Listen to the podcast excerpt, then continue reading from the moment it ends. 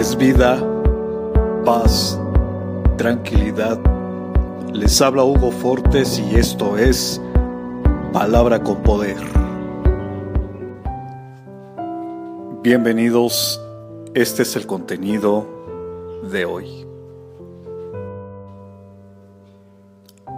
Una vez un hombre le pidió a Dios una flor y una mariposa. Dios le dio y un gusano.